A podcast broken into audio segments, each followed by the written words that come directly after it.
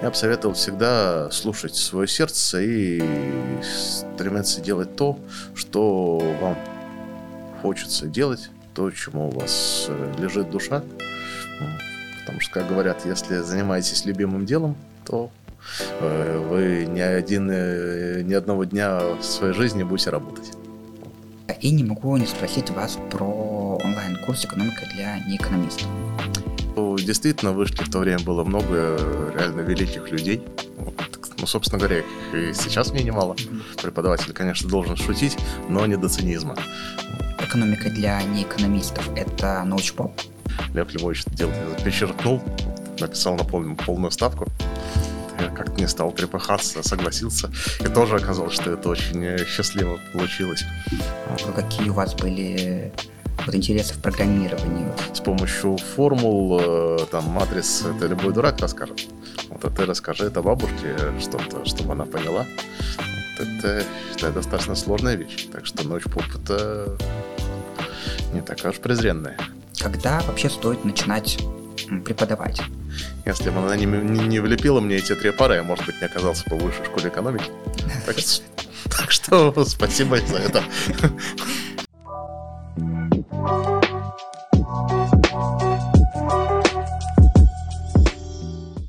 Всем привет, меня зовут Дерезовский Илья, и это «Научный сеанс», подкаст от Центра академического развития студентов, где мы с преподавателями и сотрудниками вышки разговариваем про науку, актуальные исследования и как студентам, попав в научный поток, успешно реализоваться в науке. Наш сегодняшний гость Игорь Александрович Ким, доцент Департамента теоретической экономики Факультета экономических наук. Игорь Александрович, добрый день. Добрый день.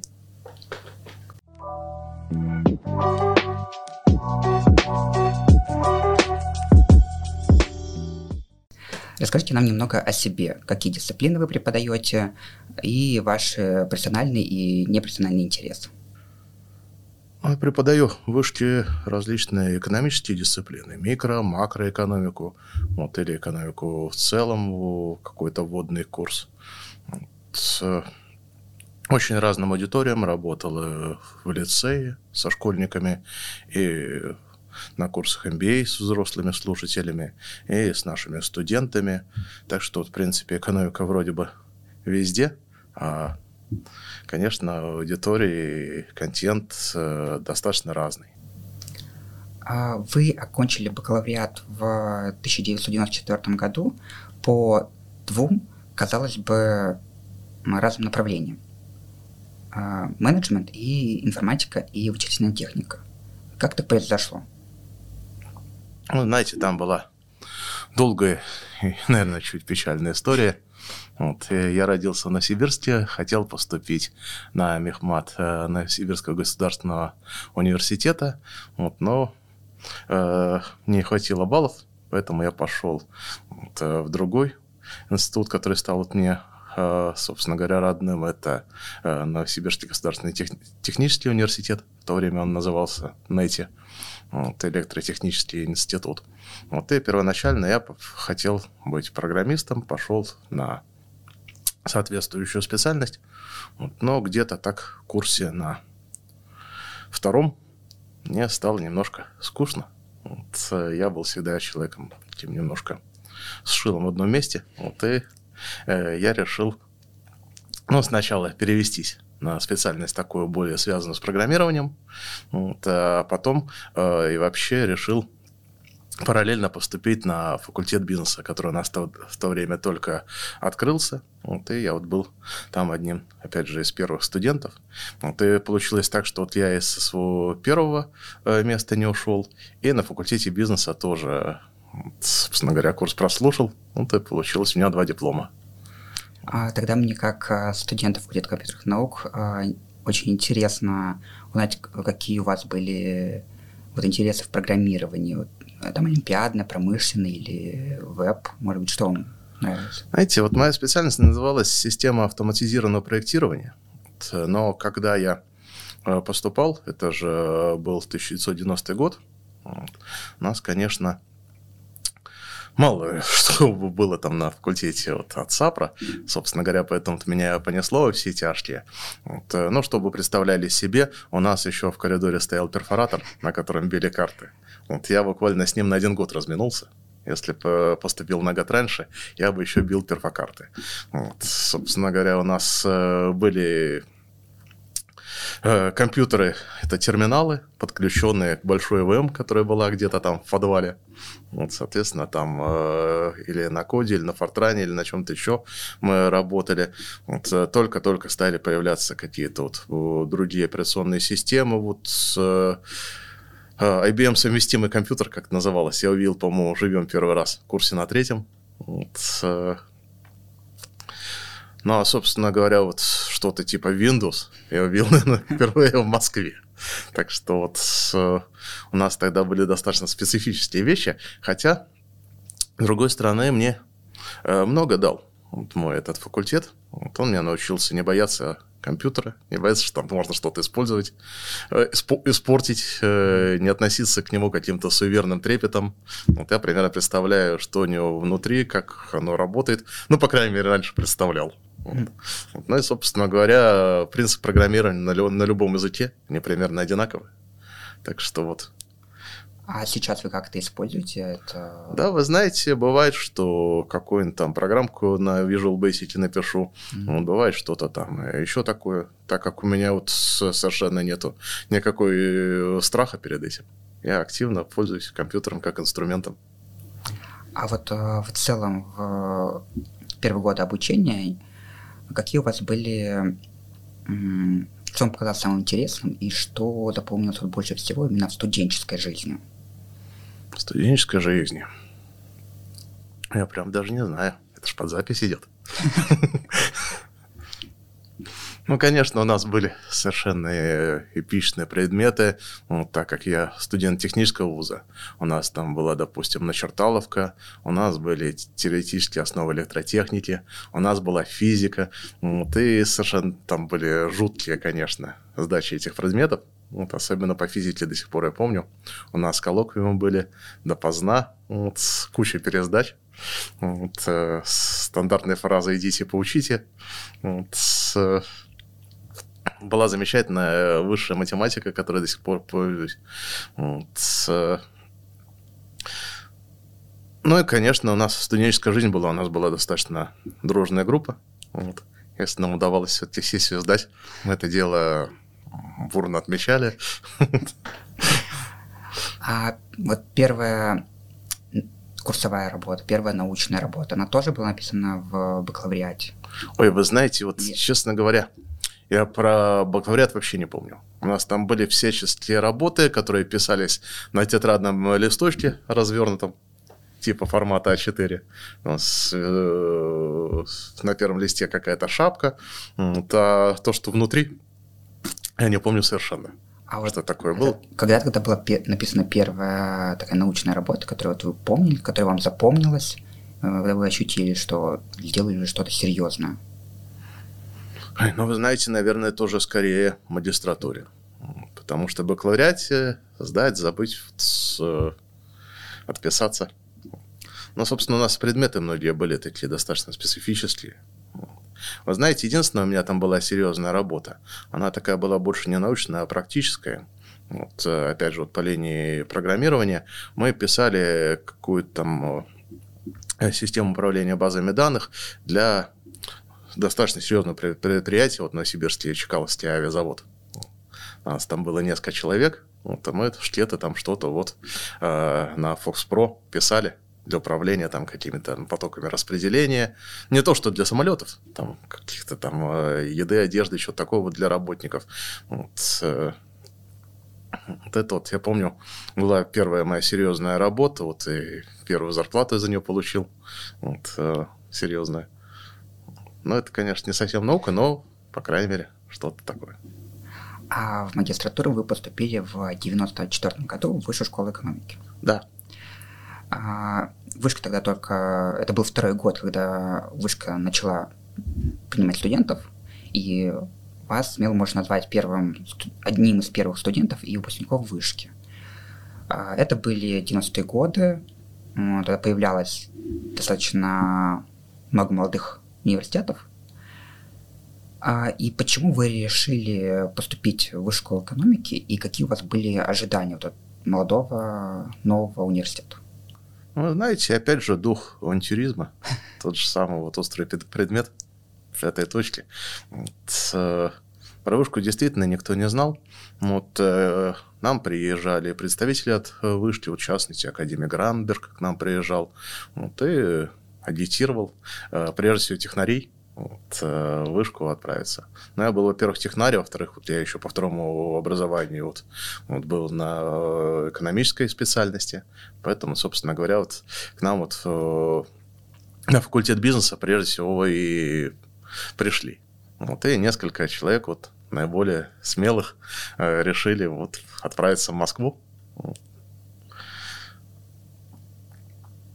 Не знаю, если бы мне в тот момент предложил поступить в какой-то другой институт, возможно, я был бы сейчас в другом институте, так что это в каком смысле случайность. Вот, но приехали именно из вышки, вот, и вот так вот сложилось, что э, я именно туда отправился. Вот оказалось, что с одной стороны случайность, а с другой стороны вот случайность очень счастливая.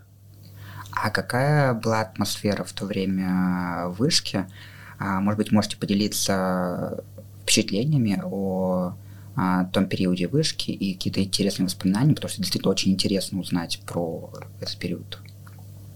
Вот вы знаете, вот э, в Новосибирске я учился в таком вузе уже достаточно сложившемся. У нас было там достаточно много всяческой студенческой жизни. У нас был там, допустим, Айсик, у нас был ансамбль скрипачей, вот, те организации, в которых я, э, собственно говоря, был.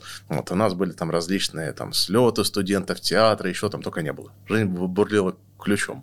Вот, э, Вышка был вуз на тот момент очень молодой, вот, студентов там было мало, вот, собственно говоря, мы там учились там буквально на одном этаже одного единственного здания. Вот поэтому не сказать, что там было как-то очень много студенческой жизни, но у нас э, был такой подъем, мы ботали, мы э, старательно учились, нам было интересно. Вот. Так что вот у нас вот в основном вот энергия уходила именно в обучение, в образование. Вот. Не было учебников по каким-то предметам на русском, на русском языке в том же в том числе вот по экономике. Нам давали такие здоровенные толстые ридеры, мы их э, грызли, там э, что-то переводили, что-то там одновременно учили английский язык. Вот, конечно, с такой головой. Вот, но зато я с тех пор по-английски читаю практически свободно, как по-русски. По крайней мере, экономическую литературу. Ну, чтобы представляли себе, вот какая была атмосфера. То есть мы учились, ну, конечно, там была какая-то, там, э, может быть, студенческая жизнь, там, выход там на чистые пруды, пиво там погулять. Но в основном, конечно, мы учились. Ну, а сложно было учиться, например, по сравнению как сейчас учиться э, именно по программе? Знаете, мне кажется, учиться всегда непросто. Вот, но это зависит во многом от настроя. Вот у нас был очень боевой настрой. Вот. Вот, собственно говоря, э, несмотря что не было студенческой жизни, все равно у нас э, была какая-то активность. У нас вот была целая вот такая активная группа студентов, которые дальше пошли там и в государственные органы куда-то. Вот, так что вот мы были такими вот ботанами, карьеристами, я думаю. И в то время в вышке уже преподавали такие великие, значимые для вышки люди, как, например, Михаил Андреевич Сологуб, Револьт Михайлович а, Энтов, да, Лев Львович Любимов и многие другие. А с, кем из, и с кем из таких людей вам удалось э, познакомиться, вместе поработать, например?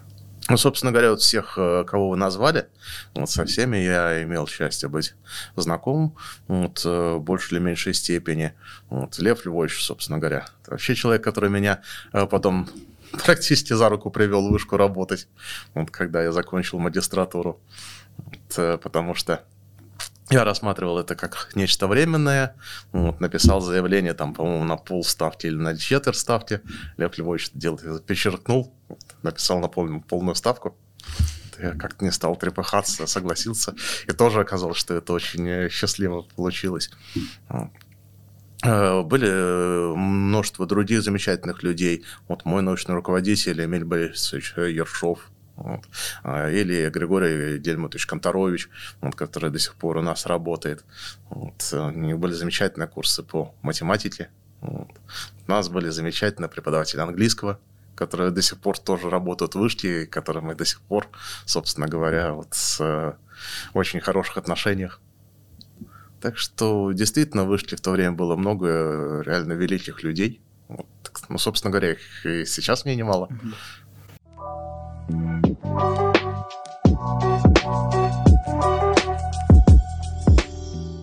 Как э, преподаватели на вас э, повлияли? Может быть, вы что-то переняли а, от них и используете сейчас при преподавании студентам и школьникам?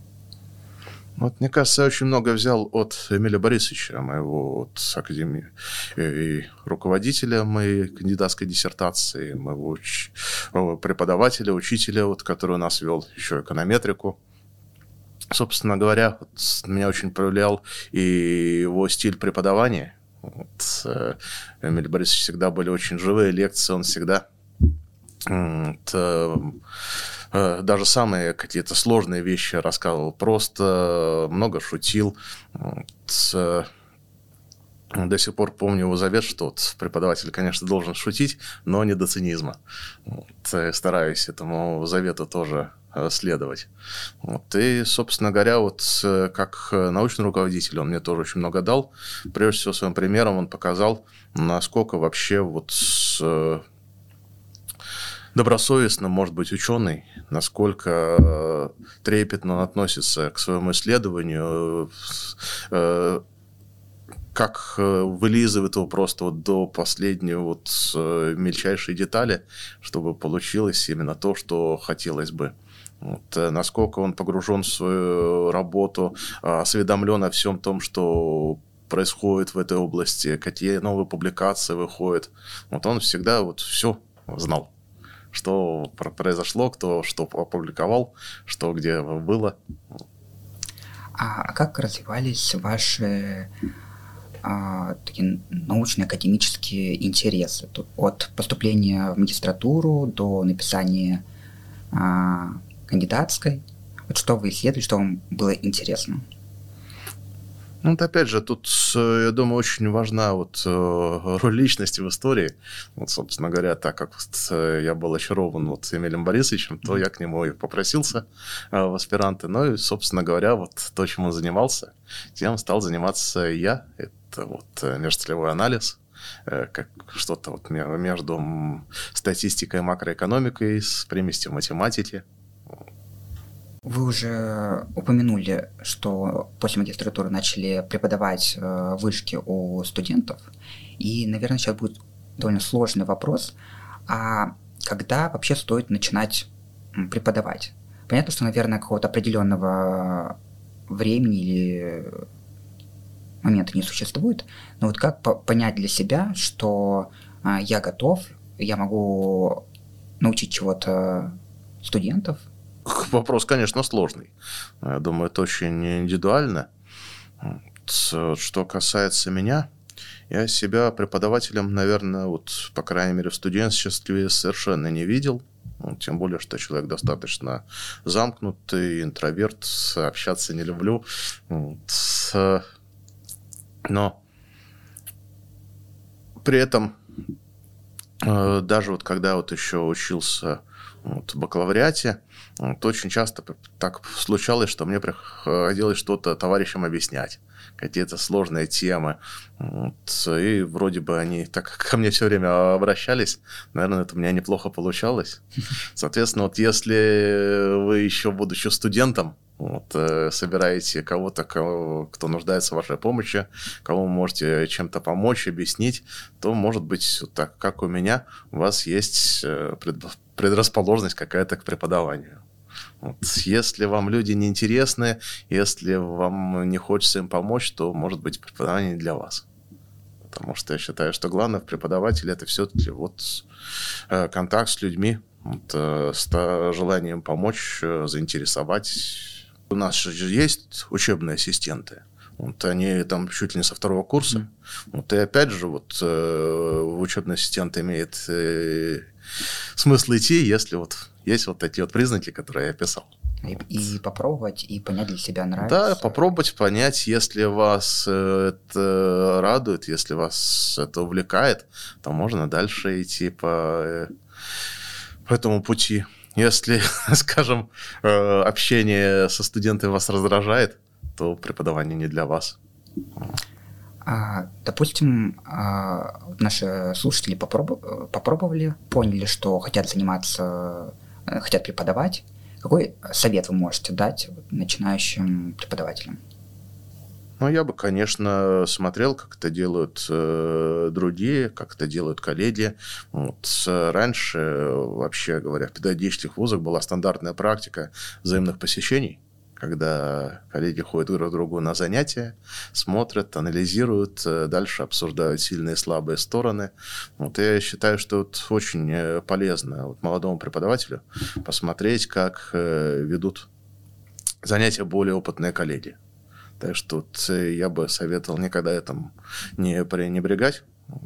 Потом, пока еще нет опыта, конечно, любое проведение занятий – это каком смысле публичное выступление, к которому нужно готовиться.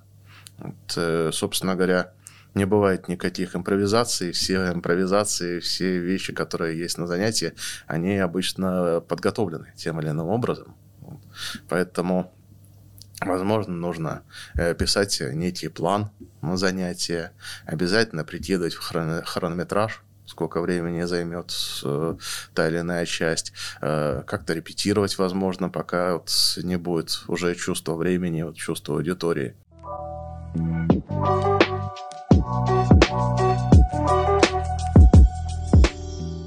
И не могу не спросить вас про онлайн-курс «Экономика для неэкономистов». Это курс про экономику, о том, как экономические знания могут применяться в реальной жизни. То есть вы объясняете доступным и понятным языком о довольно важных и полезных вещах для максимально широкого круга людей. А, этот курс был записан в 2015 году, да, я не ошибаюсь?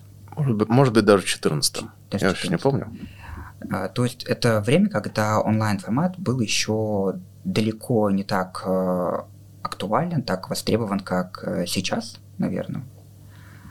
И вот поэтому интересно узнать, как э, возникла идея и, может быть, была какая-то потребность в записании онлайн-курса.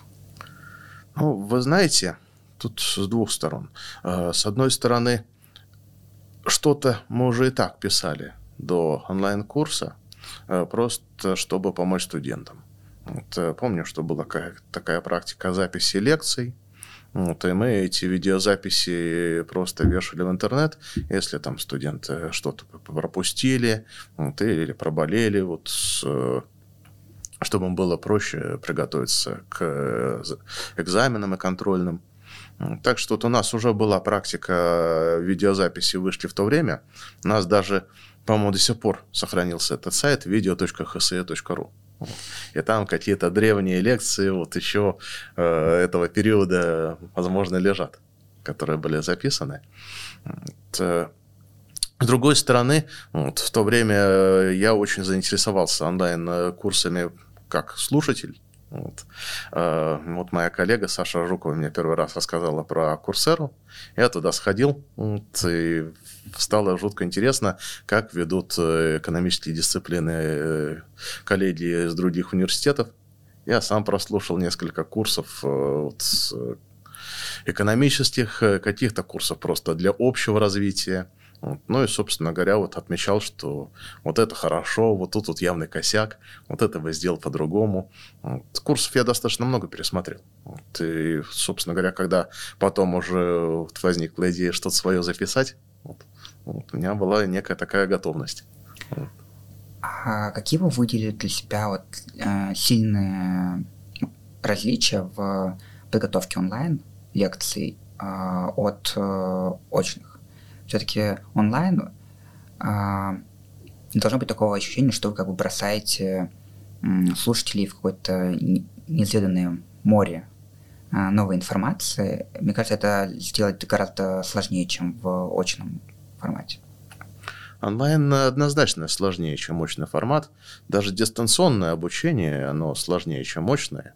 Вот этот ковид э, очень здорово нам, конечно, нервы потрепал, потому что для преподавателя очень важна обратная связь Когда ты ведешь занятия вживую, ты считываешь э, просто уже неосознанно какие-то невербальные знаки, которые аудитория по, э, тебе подает. Есть некий такой, наверное, энергетический обмен с аудиторией. А когда ты вещаешь вот в камеру, вот. Это просто вот ты в черную дыру да. что-то бросаешь, непонятно что, куда это уйдет, кто это будет смотреть, как он на это среагирует. Вот. Поэтому это психологически тяжело, вот, очень тяжело. Вот это ждет очень много энергии, вот, и технически еще достаточно тяжело, потому что э, нужно, чтобы курс сопровождался какой-то картинкой, и когда ты вживую ведешь, ты можешь там что-то на доске нарисовать, потом стереть, потом дорисовать, потом какой-то график двинуть, допустим. Вот. А в онлайн-курсе, вот, собственно говоря, не всегда технически возможно. Поэтому вот я, например, когда свой курс готовился, Э, я очень э, долго продумал анимацию каждого слайда, в каком порядке что будет появляться, где это будет выглядеть, э, где это будет в кадре, соответственно, где это будет относительно меня, не буду ли я там что-то заслонять. То есть вот такие чисто технические проблемы вот, могут люб... какая-то мелочь весь курс испортить. А как вы считаете, экономика для неэкономистов – это научпоп? Конечно. А а как вы вообще относитесь к научной популяризации? Очень положительно. Собственно говоря, я считаю, если я могу какую-то влепту внести, то я вношу, в свою очередь, я вижу, как многие другие этим занимаются. Ну, допустим, вот уважаемые РЭШ, товарищи из Российской экономической школы или из Банка России, вот у них есть замечательные сейчас источники, я их всегда своим студентам рекомендую потому что вот, на самом деле с помощью формул, э, там, матриц, это любой дурак расскажет. Вот, а ты расскажи это бабушке что-то, чтобы она поняла. Вот это, считаю, достаточно сложная вещь. Так что ночь поп это не такая уж презренная. Э, а, вот, ну вот а, почему я спрашиваю, потому что действительно до сих пор э, ведутся споры насчет э, научной популяризации э, среди именно людей, которые занимаются наукой, то есть насколько они должны а, сильно и активно об этом рассказывать. А почему вот вы считаете, что вот важно рассказывать, вот, как вы сказали, например, там, бабушке или кому-то другому о, о том, о чем ты как бы занимаешься? Ну, знаете, есть э, какие-то вещи, про которые бабушкам, может быть, и не стоит знать. Вот. Э, прежде всего, тут критерий полезности для аудитории – что, в чем аудитория действительно нуждается. У нас э, бывает множество случаев, э, у нас бывает множество случаев, когда вот отсутствие экономической грамотности, финансовой грамотности вот, приводит к каким-то печальным последствиям у людей. И поэтому тут сугубо практическая сторона. Соответственно, если знания могут быть человеку полезны, если они его уберегут от какой-то беды вот, или улучшат его жизнь, тогда такая популяризация однозначно оправдано. Вот, а если рассказывать там про какие-то вещи, там, ну, очень за, заумные, очень э, там далекие от этой бабушки, то, может быть, и не надо. А может быть, вы можете тогда поделиться советами с э, нашими слушателями, студентами, которые вот начинают свой путь э, в науке, в научной популяризации, советами, как развить в себе навык презентации своей работы вот в таком неформальном и понятном формате. Знаете, мне кажется, нужно прежде всего стать на сторону своего слушателя. Представить себе, кто твой слушатель, э, какие, какие у него знания, какой у него бэкграунд, какие у него интересы. Вот, ты с позиции именно этого слушателя уже пытаться на информацию поднести. Не так, как это хочется тебе, а так, как это будет комфортно ему наверное, вот самое главное. Вот. Э, ну и плюс тому, если вы рассказываете про какую-то вещь, ну, собственно, это относится к любому выступлению, всегда нужно чем-то зацепить, заинтриговать, вот, э, цепить на крючок. А дальше уже, когда вы владели вниманием, дальше уже вот вывалить свою информацию. То есть сделать так, чтобы слушатель не ушел, не ушел сразу, чтобы ему стало интересно, чтобы он понял, что эта информация ему пригодится.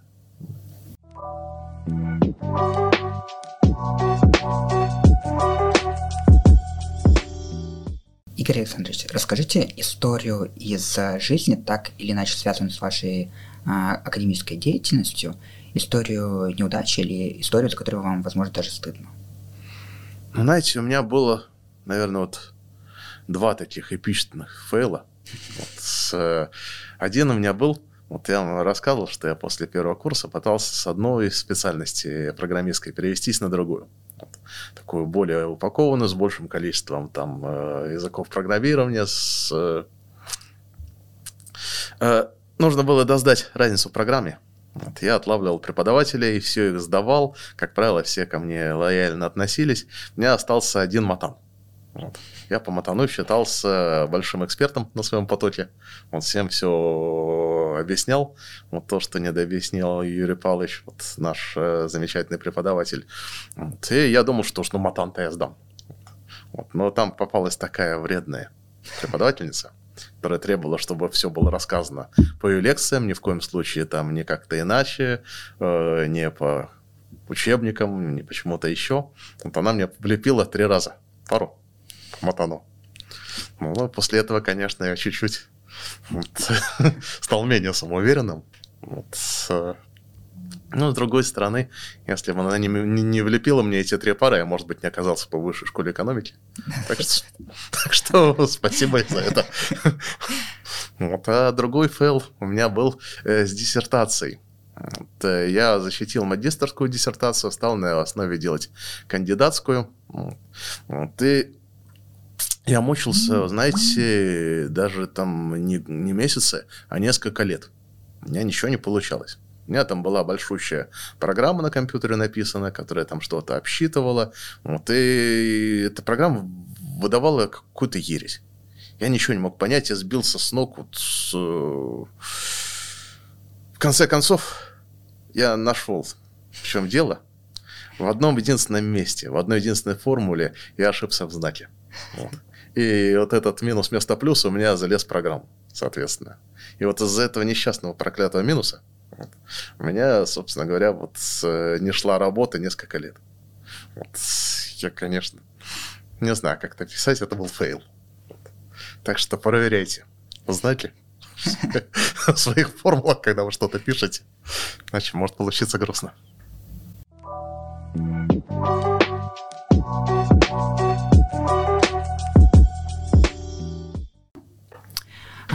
Игорь Александрович, давайте проверим, насколько хорошо вы знаете вышку, а, здание вышки, для того, чтобы успешно пройти тест а, на выявление того, являетесь ли вы роботом или нет, тест на знание вышки, а, нужно определить среди предложенных зданий те, которые принадлежат высшей школе экономики. Угу. И можно кратко рассказать про некоторые из них. Так, ну, э, я, наверное, где-то напортачу. Но вот это вот желтое с колоннами очень похоже на Покровку, главное здание вот Дурасова. Вот, возможно, это оно. Вот, и, ну, это, наверное, вы знаете, что это бывшая академия не Карбышева военная. Вот, их оттуда, к сожалению, попросили. Ну, или как сказать, для них, к сожалению, для нас, к счастью.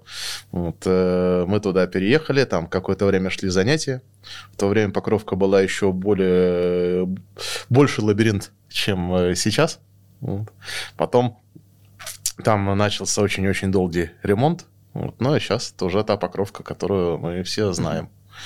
Вот, э, вот это здание, это Шабловка, которое практически 4-5 раз в неделю веду занятия сейчас. Вот это бывшая Почему-то ходила такая легенда, что это бывшая женская тюрьма. Вот. На самом деле это какое-то бывшее предприятие легкой промышленности, по-моему, шпулечное или катушечное, или что-то такое. Вот. Э, чуть ли не еще не дореволюционное. Вот. Ну и вот сейчас это тоже наш, часть нашего кампуса. Вот это, возможно, общага в Дубках очень похоже. Mm-hmm. Вот, с, вот этого знания я не знаю, честно вам признаюсь. Вот если оно и вышло, если даже вот это здание тоже я там не был, хотя это, возможно, какие-нибудь там гуманитарии, там, для журналисты заседают где-то там рядом с Покровкой. Но я его не познаю.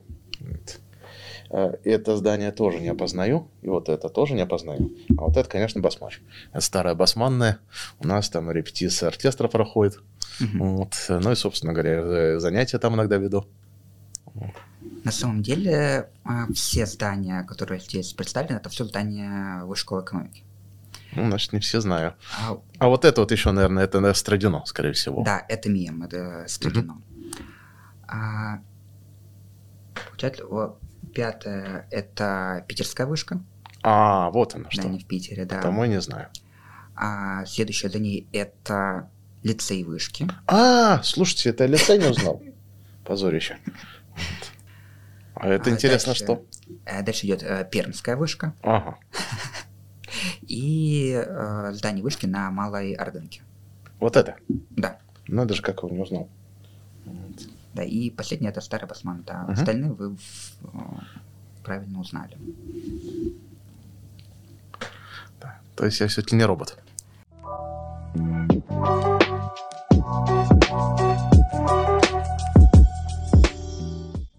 И теперь Блиц.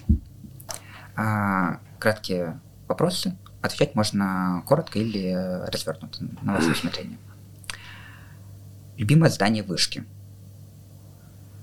Так. Просто вопрос, какое из любимых зданий выбрать. Ну, Покровка, наверное, все-таки. У нас там кафедра, вот. там вид такой шикарный. Вообще, вообще замечательно. Главное качество ученого. Любопытство, любознательность. Главное качество преподавателя. А, коммуникабельность и желание помочь вот, и объяснить и заинтересовать. А кем вы хотели стать в детстве? Ой, кем только не хотел. Была такая версия, по-моему, маловаром, потому что мы жили рядом с жирокомбинатом. Вот. Лесником, орнитологом, вот. Чем угодно, только не экономистом. А ваш любимый писатель и литературное произведение? Ну, тоже очень большой выбор. Ну, давайте, можно несколько. Да, если первое, что приходит в голову, почему-то мне пришел первый в голову Жюль Верн. Я очень люблю его, вот, все, что с ним связано. Вот. Хотя, может быть, сейчас он уже кажется современным устарелым. Вот. Братья Стругацкие. Очень люблю ну, собственно, я много кого люблю. Вот. Лукьяненко люб, люблю. Ну, по крайней мере. Вот, э, да. Ну, ладно, люблю. Вот. А что для вас вышка? Ну, вышка для меня все, собственно говоря. Я иногда ловлю себя на мысли, что я тут уже почти что живу. Вот сначала я тут преподаю, потом какие-то организационные, допустим, собрания, потом э, у меня репетиция в оркестре. Вот на следующий день опять бывает, что в это же здание с утра приходишь. Так что это реально мой дом, это коллектив единомышленников, это мои друзья. А, Игорь Александрович, перед э, вашим заключительным словом хочет сказать вам большое спасибо за интересную беседу. Ну, большое, пожалуйста, вам. Спасибо, что пригласили. Да, я обычно вот, если вот какой-то такой глобальный вот э, что-то э, советовать, я бы советовал всегда слушать свое сердце. Вот. Не идти на поводу там у моды, у, у других людей, у средств массовой информации, может быть, даже у родителей. Всегда э, слушать свое сердце и стремиться делать то, что вам хочется делать, то, чему у вас э, лежит душа. Потому что, как говорят, если занимаетесь любимым делом, то э, вы ни, один, э, ни одного дня в своей жизни будете работать. Вот я вот считаю, что я занимаюсь любимым делом. Вот. Хотя мне, наверное, повезло, что вот так вот все сложилось. Это был научный сеанс. Оставайтесь в научном потоке. До следующего выпуска. thank you